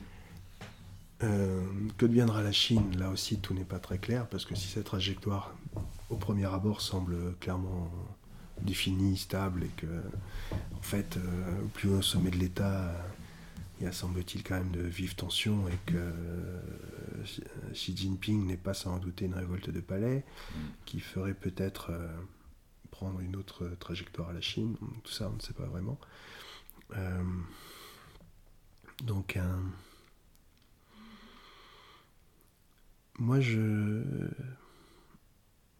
je crains, je crains ça, c'est au niveau macro. Au niveau micro, je trouve que les gens se parlent de moins en moins. C'est un peu bête de dire ça, mais euh, ce qui me gêne aujourd'hui, c'est que dans le débat public, par exemple, les gens n'existent que par des appartenances communautaires, mm. quelles qu'elles soient, hein, sexuelles, politiques, religieuses, ethniques, peu importe. Et, euh, et, on revendique des appartenances communautaires, en revendiquant des appartenances communautaires, de facto, on écarte ceux qui n'en font pas partie. Et le dialogue est difficile parce que ces appartenances communautaires imposent des cadres référentiels différents. Or, le cadre référentiel, plus il est partagé, plus la communication est possible. Et, euh, donc ça, je trouve que c'est aussi un facteur d'incertitude euh, à l'échelle plus, plus micro. Est-ce que c'est... Excuse-moi, mais ça, ça, me donne, ça, me, ça me donne envie de rebondir. Est-ce que ce cadre référentiel chinois, qui est déjà évidemment très complexe et très, très pluriel, n'est pas un obstacle aussi au dialogue avec la Chine aujourd'hui, entre l'Occident et la Chine entre... Sachant que le cadre référentiel chinois, il faut savoir de quoi on parle, parce que les autorités chinoises, le parti, le modèle un peu aussi à, sa sauce. Euh, et euh, euh, par exemple, ce qui est rigolo, c'est de voir ce qu'ils ont fait du, du ce qu'ils font du confucianisme. Euh, parce qu'ils avaient d'une certaine façon un, paradoxe qui était que euh, lorsque la Chine nouvelle a été fondée, lorsque la République populaire de Chine a été fondée, il fallait faire table rase du passé. Euh, mais en même temps, la Chine ne cesse d'afficher sa tradition plurimillénaire, ce fameux 5000 ans d'histoire. Et donc on est un paradoxe là, par exemple, tu vois. Donc comment résoudre ce paradoxe? Eh bien là, Confucius est très pratique. Donc on le sort de sa boîte parce que Confucius permet euh, à la fois de, de, chanter de nobles valeurs euh, et en même temps de, nous ramener au plus loin de, l'identité chinoise et donc permet de résoudre ce paradoxe entre cette Chine plurimillénaire et puis cette Chine nouvelle et la manière dont le Parti communiste donc, se saisit du confucianisme euh, aujourd'hui dans son discours public change quand même carrément ce cadre référentiel de ce qu'est la tradition lettrée en Chine et de ce qu'ils en font. Et, euh, et puis en Chine, il se passe aussi euh, beaucoup de choses. On est, euh, il y a une explosion de la classe moyenne à une échelle inédite dans l'histoire. Et donc, bah, cette classe moyenne, elle a un pouvoir d'achat qui augmente, elle a un accès croissant au temps libre, au loisir, donc tout va bien pour elle. et puis même toutes les problématiques de surveillance et de sécurité qui sont développées en Chine, eh bien, sont là pour euh, répondre aussi à un besoin euh, éprouvé par cette classe moyenne, d'avoir plus de sécurité pour ses enfants, euh, d'avoir bon. Et puis le parti Xi Jinping ont aussi surfé sur la vague en 2013 une grande étude menée par l'Académie des sciences sociales qui justement montrait que l'insécurité était une préoccupation majeure pour les Chinois, mais il faut dire qu'on sortait d'une période où, à la fin des années 70, début des années 80, donc sous l'impulsion du petit timonier Deng Xiaoping, il y a eu toute cette dynamique d'enrichissement. Et l'enrichissement a créé des inégalités. L'inégalité a amené à, évidemment de, la délinquance. Euh, et donc dans les années 90, on a eu une explosion de la délinquance en Chine, ce qui était aussi un phénomène nouveau. Et donc euh, il y a eu une, crainte de, cette délinquance, une volonté d'y remédier. Donc tout ça offre un cadre tout à fait propice à ce que le Parti communiste est en train de... Et comme c'est facile de dire que Poutine est méchant, c'est facile de s'imaginer que Xi Jinping est méchant, mais que la population ne pense pas comme lui, et que... Donc autant il est prudent d'un point de vue méthodologique, quand on parle de la Chine, de distinguer le peuple chinois du parti, ce que tout le monde ne fait pas forcément, autant il faut, il faut quand même non plus pas se leurrer sur, sur la manière dont on voudrait que les choses fussent et, ce que les choses sont vraiment. Oui, et puis, toujours pas, il y a, y a, une gradation, enfin, il y a, une connivence au moins partielle entre la demande populaire, en guillemets, et, mm et, le, et, les politiques chinoises. Et je pense que même, même les, les, pays ou les régimes les plus autoritaires doivent tenir compte un minimum de, la volonté ou de l'élan de la population. Et donc, euh, donc je reviens à ma question, est-ce que comment, ça va évoluer et, la place de la Chine dans, le monde dans les prochaines années on, voyait, euh, je ne sais plus qui choisit le, je suis pourri en, prénom et en nom, et euh, j'ai la mémoire des, étiquettes qui glissent, et donc tout ce qui porte un nom disparaît de ma mémoire. Mais je me souviens de, ce qu'il disait, c'est que la, la Chine n'a plus de modèle aujourd'hui à l'étranger pour euh, se projeter dans l'avenir, elle n'a plus personne à copier. Euh, elle a même maintenant des contre-exemples, de son point de vue. Ouais. Ben oui. bah oui, oui, non, la Chine va compter, c'est évident fait, considérait jusqu'à présent que euh, le parti avait juste le souci de rester au pouvoir et donc le, souci de garder une certaine légitimité pour pouvoir rester au pouvoir. Certains observateurs maintenant font, à commencer par Jean-Pierre Cabestan qui est à Hong Kong par exemple, font observer que la Chine semble s'engager maintenant dans une démarche révisionniste, euh, au sens, euh, au sens, euh, dans un sens précis, qui est qu'en fait elle, elle veut modifier les cadres, le cadre légal, le cadre normatif, pour imposer le sien. Et c'est vrai que la Chine est en train de, développer tout un arsenal légal assez, assez étonnant, à commencer par toute la problématique informationnelle et cyber, etc. Et et donc la Chine est en train de, de répandre ses normes et euh, la Russie semble assez d'accord pour travailler avec la Chine sur ce plan-là et donc on va arriver peut-être effectivement dans quelques années avec une Chine très puissante accompagnée de quelques pays qui vont, qui vont avoir tendance à imposer davantage euh, leurs normes, leur cadre légal et à, devenir de plus en plus puissants par rapport à ça. De devenir un référentiel. Euh, voilà, d'imposer de nouveaux référentiels. Et quand on parle de la Chine, c'est difficile parce que la commodité, c'est de, mettre tout ça dans une, dans une homogénéité. Et, mais, mais, en même temps, il y a d'énormes différences selon, selon de qui on parle, à qui on parle.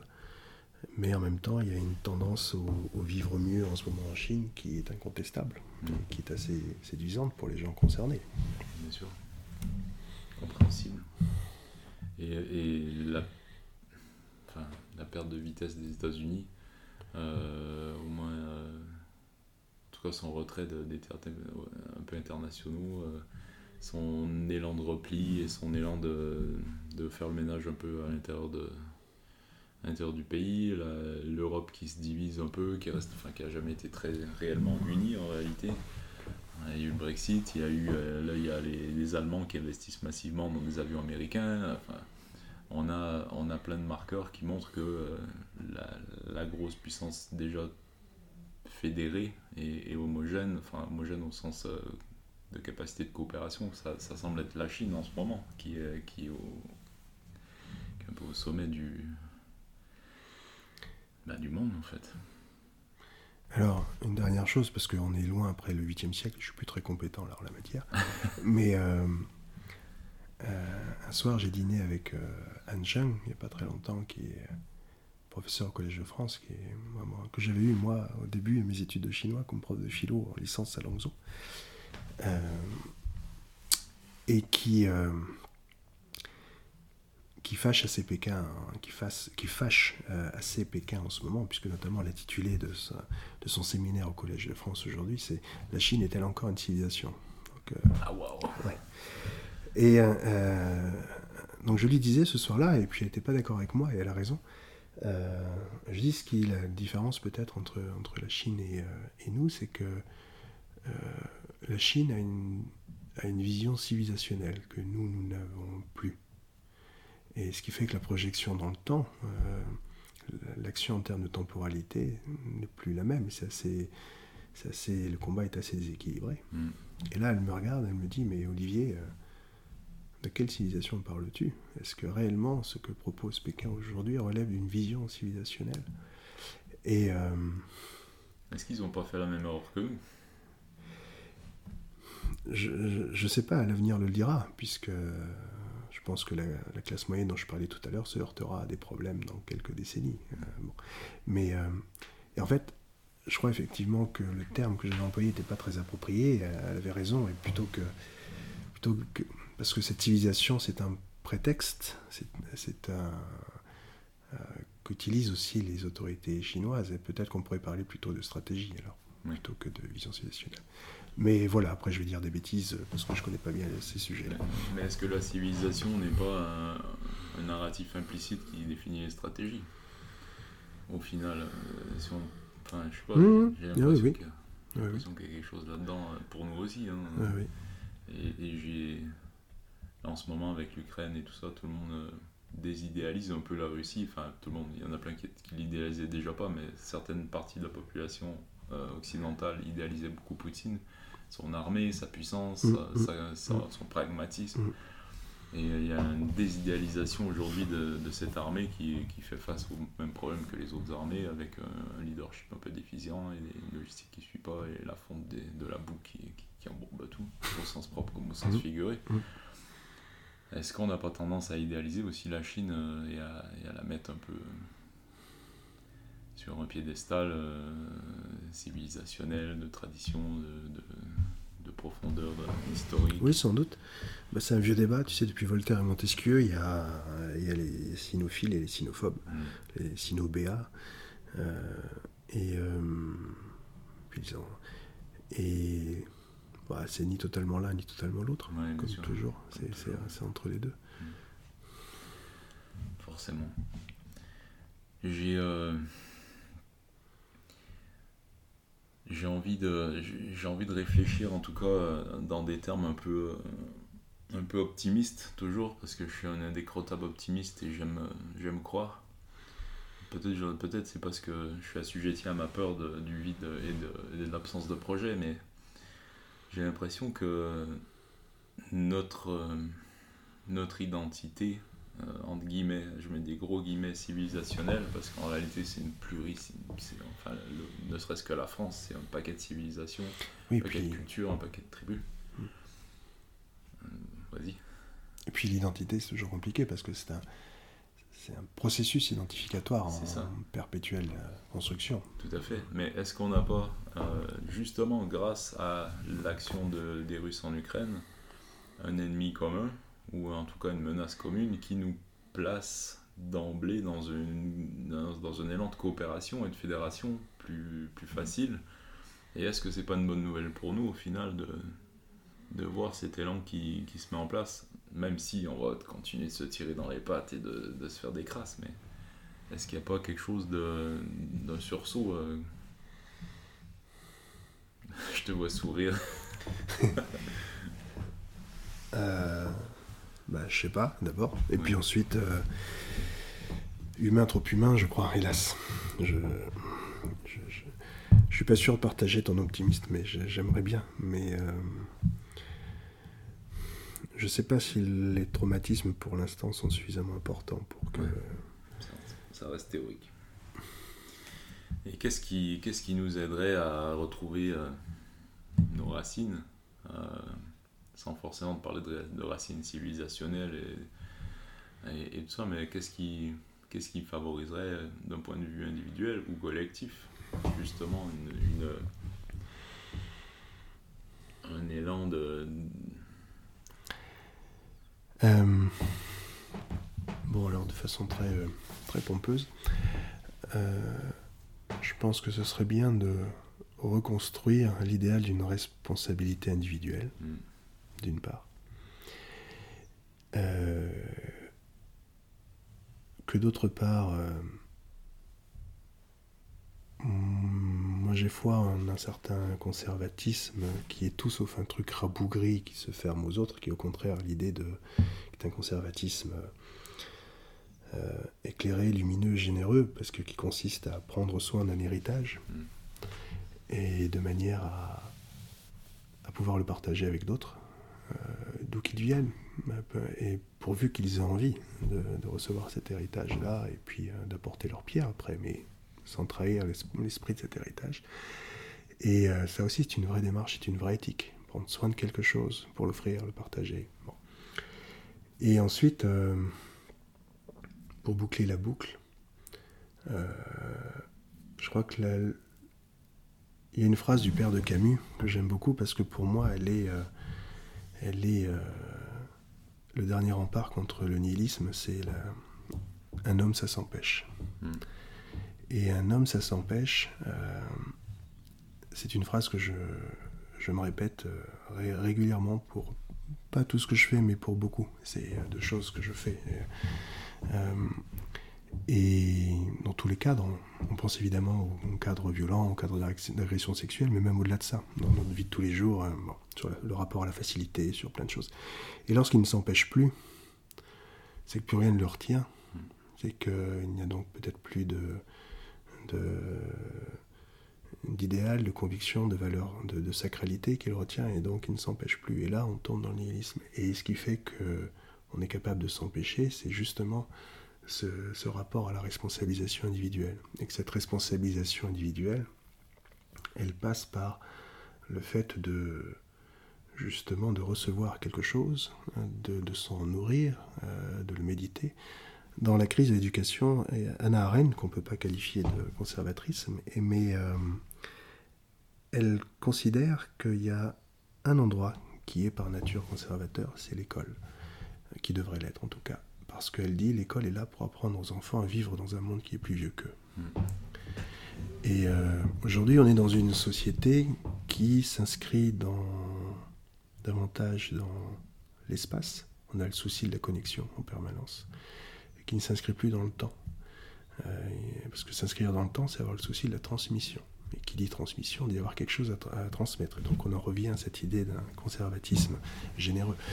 Et, euh, et s'inscrire dans le temps, ça... Conquérir l'espace, c'est justement, on ne, on ne s'empêche pas. Alors que prendre soin de quelque chose pour le transmettre, s'inscrire dans le temps, là, on est obligé de faire des choix et on est obligé de s'empêcher, on est obligé de travailler. Un effort. ouais. Et le positionnement à, à l'endroit du monde, je trouve, n'est pas le même. Et peut-être qu'il serait bon de s'interroger, euh, je te disais, hein, ce serait très pompeux, mais euh, peut-être qu'il serait bon de s'interroger sur euh, ces choses-là à l'échelle individuelle. Mm. Et je trouve qu'on le fait peut-être euh, fait peut-être pas assez. C'est pas ça- facile aujourd'hui de faire un pas de côté. Non, et en même temps, qui nous apprend à faire un pas de côté? Oui. Qui nous apprend à être un citoyen aujourd'hui? Oui.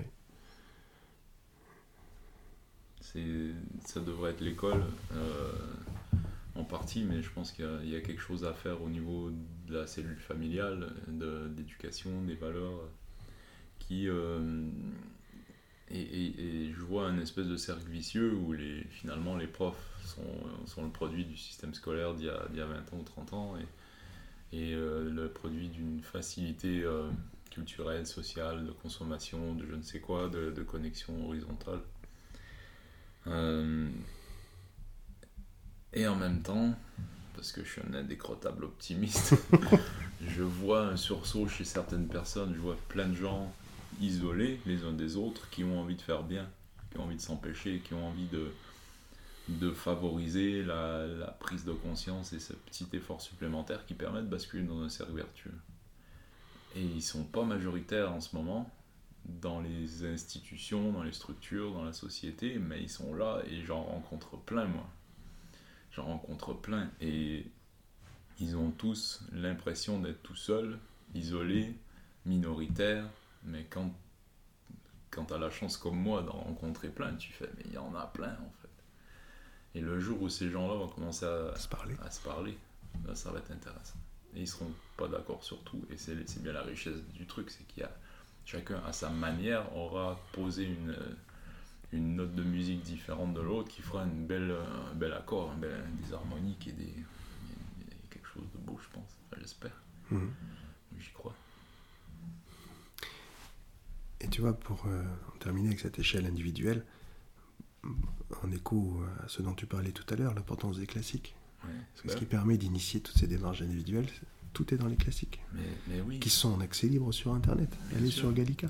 Bien sûr, ils sont en accès libre. Et, euh, et certaines personnes ont fait l'effort de traduire en mots plus accessibles, en langage plus courant, certains de ces classiques. Euh, sans, enfin, sans trop dénaturer en plus pour certains. Et, je trouve...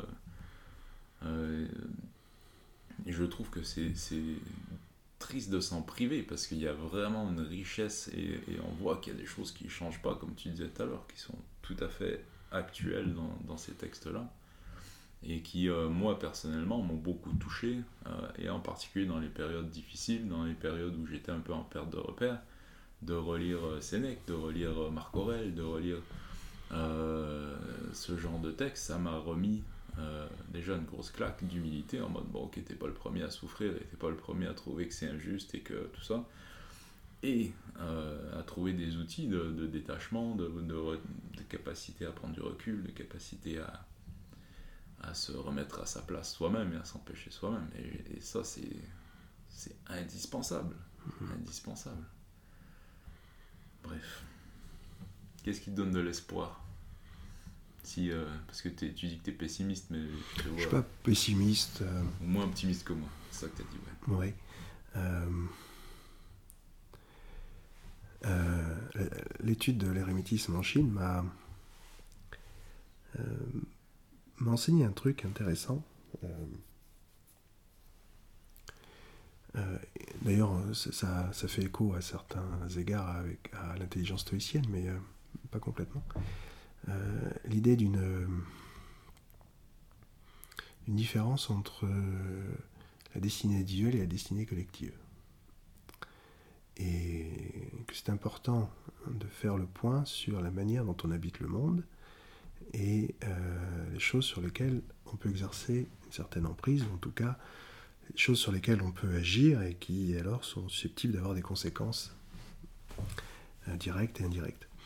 Et puis d'être clairement conscient de ce sur quoi on n'a aucune prise, bien sûr. Et, euh, donc, les textes qui évoquent ces sujets-là euh, n'ont pas théorisé ces concepts-là. Simplement, ils mettent en perspective des, des histoires de gens qui euh, ont, su faire preuve de, sagesse et parce qu'ils n'ont pas heurté la marche du monde, mais ils n'ont pas trahi leurs principes pour autant, ce qui correspond à une phrase qu'on trouve dans le, dans le livre des mutations et qui va être reprise dans beaucoup, beaucoup de textes après, euh, savoir quand et comment avancer, quand et comment euh, reculer, sans jamais euh, trahir sa droiture et ses principes. Hmm. Et, donc, si on et donc, en perspective, d'autres histoires de gens qui, en fait, se sont laissés aller une forme d'ubris et, et n'ont su qu'avancer, et n'ont pas su quand il fallait s'arrêter ou reculer, et qui sont morts de mal mort. Et donc, les textes mettent en perspective, en opposition, tout le temps ces personnages-là, et sans jamais nommer les choses précisément. Ça, c'est très chinois dans les textes. Donc, toi, tu recherches, puis tu essaies de, tirer, euh, de faire des recoupements, d'analyser tout ça, d'en déduire certaines choses, et puis du coup, c'est toi qui théorise, qui conceptualise, et puis tu arrives à cette idée d'une destinée individuelle, d'une destinée collective, et que qu'il s'agit de pouvoir mener sa destinée individuelle en fonction de ce que l'on est, de la place qu'on occupe dans la société, euh, si la place qu'on occupe, c'est-à-dire si euh, on est l'empereur ou si on fait partie euh, des hauts fonctionnaires, des ministres, alors on va forcément avoir une emprise sur la société. Les décisions que l'empereur, les ministres, etc. vont prendre vont avoir des conséquences sur plusieurs générations. Si tu n'appartiens pas à ce cercle-là, a priori, et si tu n'es pas euh, le pionnier d'une révolution, a priori, tu n'as pas vraiment d'incidence à grande échelle sur la société. donc, si tu t'entêtes, bah, ta destinée individuelle va heurter la destinée collective. En général, la destinée collective est un peu plus forte que la destinée individuelle. Les Chinois disent euh, ça reviendrait à vouloir endiguer le cours d'un fleuve puissant euh, avec des modes de terre. Mm. Et bon, et donc, du coup, tu sais ce que tu peux faire, ce que tu ne peux pas faire, et tu, tu conduis ta vie comme ça. On en revient à cette idée d'éthique et de responsabilité individuelle. Et euh, ça, je, donc moi, du coup, je n'ai pas d'emprise sur la, destinée collective. Et euh, donc j'essaie de gérer ma, petite, euh, euh, destinée individuelle en ayant conscience du cercle avec lequel j'interagis et donc du fait que ces interactions-là peuvent être fécondes. Et puis après, c'est un peu des choses, tu jettes une pierre dans, une mare, tu les ondes comme ça, et donc effectivement, il va se passer des choses, mais à une échelle, somme toute, limitée. Et donc, je pense que de plus en plus de gens euh, le formalisent autrement, ne le formalisent pas, mais commencent à procéder euh, peut-être euh, devant, devant, ce qui se passe aujourd'hui de la même façon, et puis petit à petit les ondes vont, vont se rejoindre, vont converger, et puis si des choses peuvent se construire, j'aurais tendance à croire qu'elles peuvent se construire par le bas, peut-être Mm. plus que par le haut aujourd'hui. C'est le mycélium qui fait le boulot. Ouais. Clairement.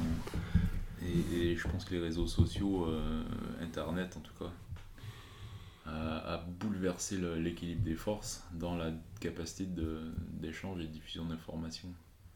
Euh, jusque dans les années 90, il y avait- la télé, la radio qui diffusaient un message et un narratif qui était entre guillemets centralisé.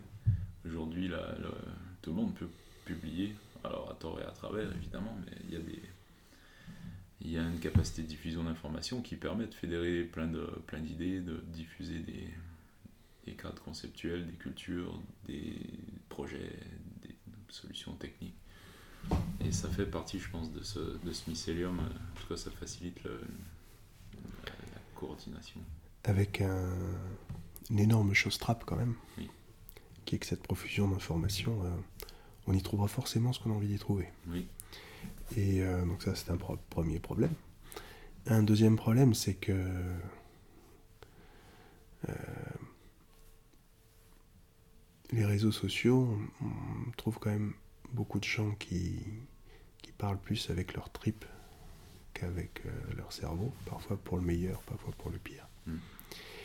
Et puis aussi, on se retrouve à avoir une, euh, une équivalence des voix, peut-être même parfois un- des voix qui passent plus parce qu'elles sortent des tripes justement.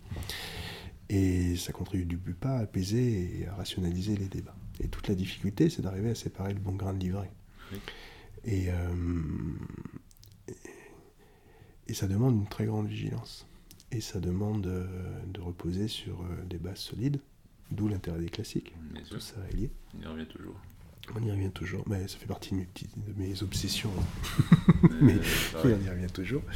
Et, euh, et là aussi, il y a, et à la responsabilisation individuelle. Comment, comment, comment on va chercher, comment on va chercher l'information euh, en ayant le souci de se prémunir au maximum des biais de confirmation. Ouais. Et là aussi, c'est pas facile. C'est une éthique, c'est contre la facilité. Enfin, c'est toutes ces choses-là. Et c'est pas. On devrait mettre Popper et Kuhn euh, dans les classiques, je pense. Et, et c'est un piège aussi, cette, ce volume d'informations mis à disposition. Ben, maintenant, c'est devenu le, le, le- le matériau des techniques de manipulation informationnelle le plus basique. Quoi. Bien sûr. Et ça amplifie, euh, ça amplifie, ça, tous nos biais, tous nos travers, tous nos bons côtés sont amplifiés. Et du coup, je pense qu'on a tendance à sous-estimer.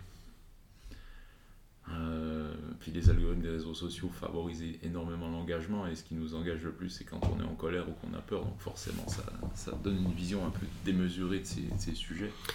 Puis ça enferme les gens dans des prismes, parce que Oui. les gens sont persuadés que tout le monde pense comme eux, parce que tout ce qu'ils voient à travers ces réseaux Ouais. sociaux sont des gens qui pensent comme eux. Tout à fait.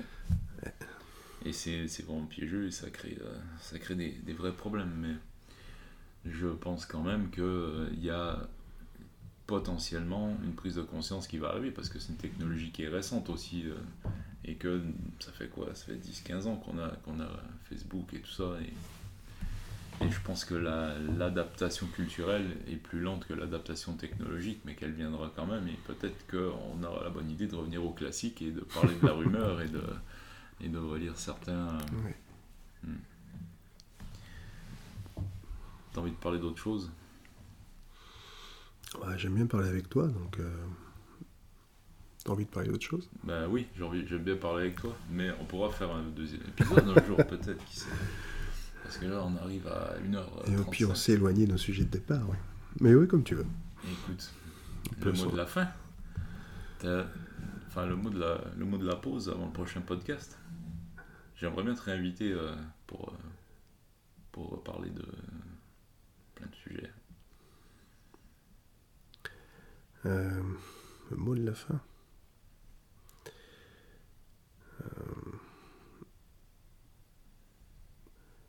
Peut-être une, peut-être une pensée de Pascal qui me vient, qui est euh,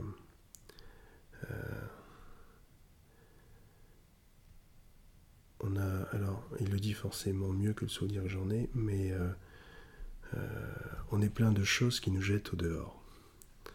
Et et c'est pas facile de revenir en soi-même et euh, de consentir au réel. Hmm.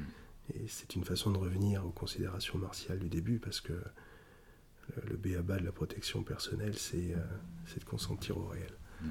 Et euh, en même temps, c'est un, un, beau projet de vie. Et ça nous ramène aussi, tu sais, à la distinction weberienne entre l'éthique de responsabilité et l'éthique de conviction. L'éthique de conviction qui nous élève, qui nous fait tendre vers vers des idéaux, mais en même temps l'éthique de responsabilité qui a, et c'est là le rôle des classiques encore, la vocation de nous maintenir les pieds sur terre. Et donc c'est en, voilà, en essayant de revenir en soi-même, en, poussant à l'extérieur toutes ces choses qui nous ont jetés en dehors de nous-mêmes, qu'on peut peut-être arriver à ça. Donc ce serait cette phrase de Pascal peut-être. C'est magnifique. Et faire le, faire le deuil de ce qu'on voudrait qu'il soit. ouais, génial. Olivier, merci infiniment. Merci David à la prochaine, du coup. bah oui. si, on trouve, deux heures, ça sera avec joie que je te réinviterai. Et, euh, et je parlerai euh, de tes derniers livres dans la, en conclusion dans la bibliographie. Enfin, de ton dernier livre, mais il y en as plein en projet. Si ouais, il y en a plein en projet. D'accord. Bon, bah, tu me feras la liste. Mhm. Puis surtout, euh, restez pipou. eh ben, merci, je le dirai pas du coup. Alors, si vous voulez lire le dernier livre de Olivier, c'est Le char de nuages, érémitisme et randonnée céleste chez Yin, taoïste du 8e siècle. C'est paru aux éditions Les Belles Lettres. Collection essai. Sinon, si vous voulez voir bouger Olivier, vous allez sur sa chaîne YouTube euh, Woodemen, W-U-D-E-M-E-N. Il y a aussi euh, quelques. Euh, quelques réflexions sur l'éthique, la stratégie, euh, la préparation plutôt mentale autour de la self-défense et de, l'engagement martial, qui sont très intéressants. Euh, et, donc je, vous conseille vivement d'aller jeter un œil. pour le reste, il y a quelques écrits qui traînent sur le site woodemen.com, W-U-D-E-M-E-N.com. Ça vaut le détour. Alors, pour le reste, si vous voulez soutenir le podcast, alors déjà, partagez-le. Faites tourner, c'est fait pour être entendu et pour que ça serve. Euh, si vous voulez faire un petit don, vous allez sur le site Le Survivologue, donc survivologue.org.